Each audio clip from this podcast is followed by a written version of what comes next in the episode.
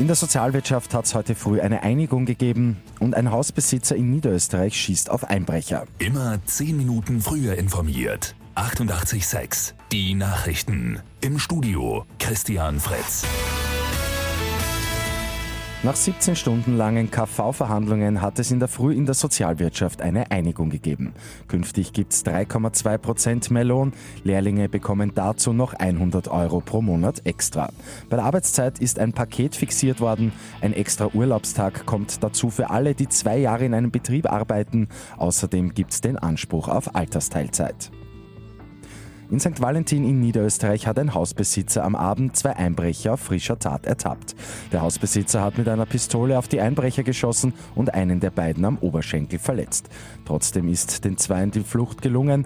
In Ensdorf hat der Lenker dann seinen verletzten Komplizen aus dem Auto steigen lassen. Dort haben Polizisten den Verletzten entdeckt. Der zweite Einbrecher ist immer noch flüchtig. Ein kurzer Blick zum Sport. In der Fußball Champions League gibt es heute die nächsten zwei Achtelfinalspiele. Olympique Lyon empfängt den FC Barcelona, Bayern München spielt auswärts gegen den FC Liverpool. Beide Spiele beginnen um 21 Uhr. Und heuer gibt's mehr Wein und er soll top werden. Die gute Nachricht zum Schluss. Wegen des vergangenen trockenen Sommers ist ein Viertel mehr Wein produziert worden als in einem Durchschnittsjahr und geht es nach den Experten der Österreich Weinmarketing, soll der Wein auch äußerst hochwertig werden. Mit 886 immer 10 Minuten früher informiert. Weitere Infos jetzt auf Radio 886 AT.